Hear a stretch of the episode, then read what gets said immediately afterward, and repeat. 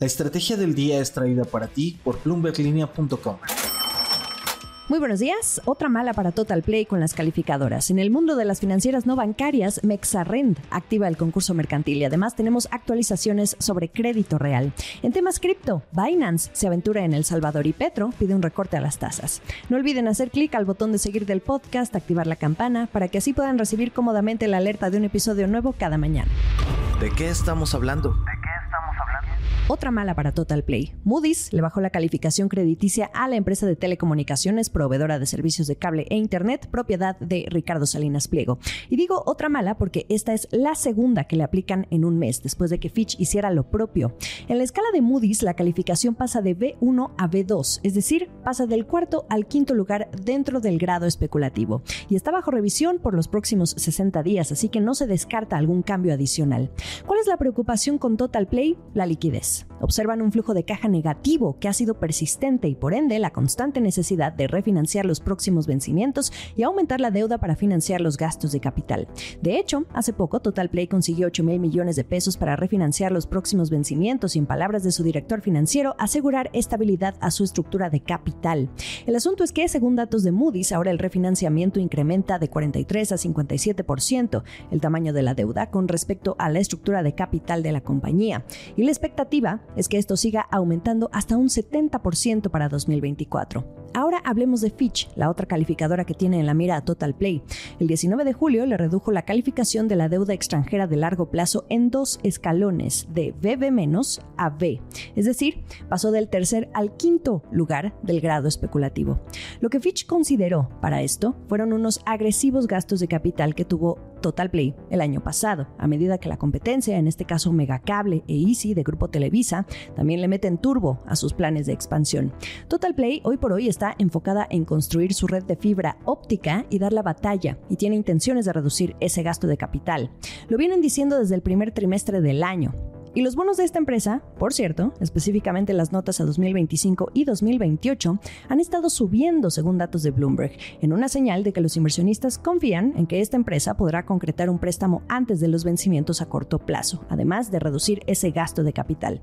Entonces, el reto más importante ahora es la deuda de corto plazo. Los dejo con este dato. Los gastos de capital de Total Play actualmente representan el 30% de sus ingresos y son mayores a los que están ejecutando otras empresas en América Latina y que no pasan del 20%. Moody's cree que, dado el duro entorno competitivo en México, cualquier reducción del gasto de capital probablemente tenga un impacto negativo en la rotación, la rentabilidad y el crecimiento. En otras noticias. ¿Se acuerdan de Mexarrend, una de las tres empresas que tenemos en la mira desde inicios de año por su conflicto financiero? Es esta arrendadora, ahora conocida como Tangelo Pomelo Group, que también ha venido sufriendo rebajas en su calificación crediticia, por ejemplo, por parte de S&P Global Ratings. Su caso tuvo que ver con el inevitable contagio y el sentimiento que han provocado los incumplimientos de otras compañías en igual o peor situación, como Unifin, Crédito Real y Alfa Credit.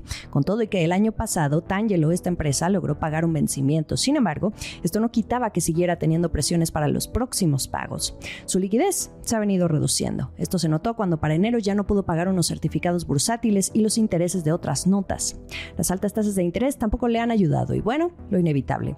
El 15 de agosto solicitó el concurso mercantil ante el juzgado segundo de distrito en la materia en Ciudad de México.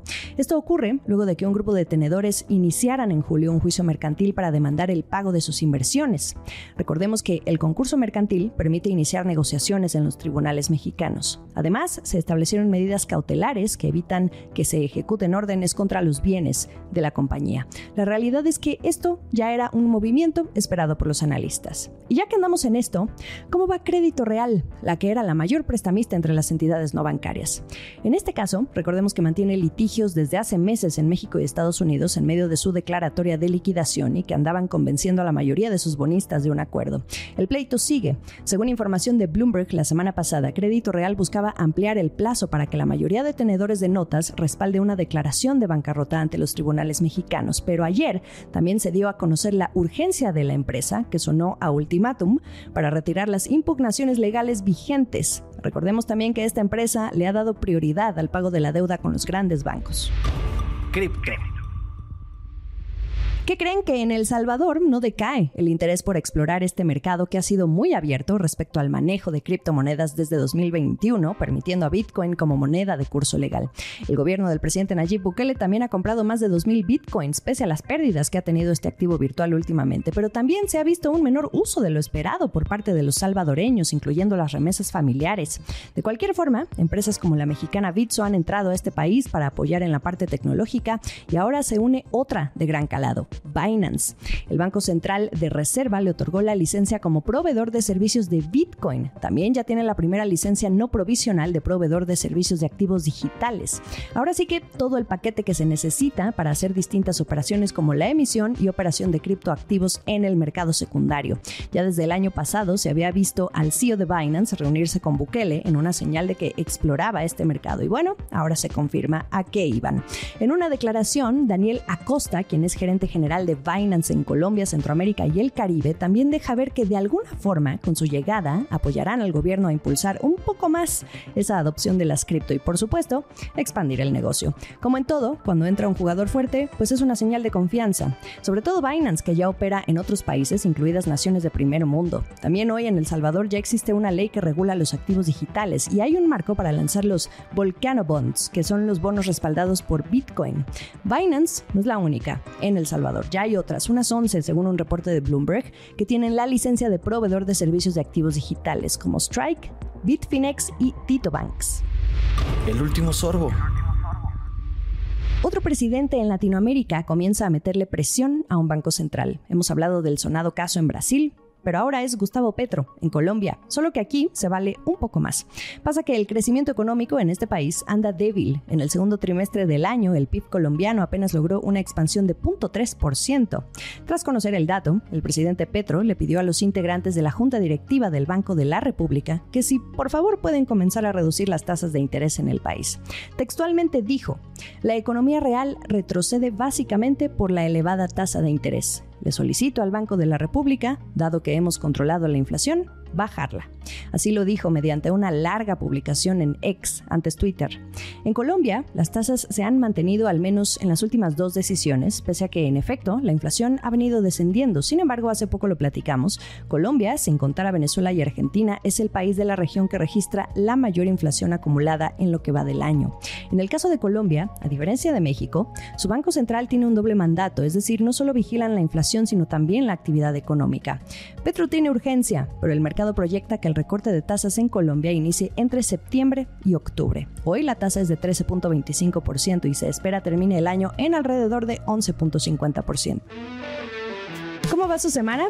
Acompañados de la mejor información económica y de negocios, por supuesto. La estrategia del día está en ex Twitter como arroba la estrategia MX y a mí me encuentran como arroba Jimena Tolama. También estamos en YouTube a través del canal de Bloomberg Línea y en Instagram me pueden encontrar para platicar sobre todo lo que aquí comentamos como arroba Jimena Business y también pueden encontrar el Instagram como la estrategia del día. Feliz día. Esta fue la estrategia del día, escrito y narrado por Jimena Tolama, producido por Arturo Luna y Daniel Hernández. Que tengas un día muy productivo.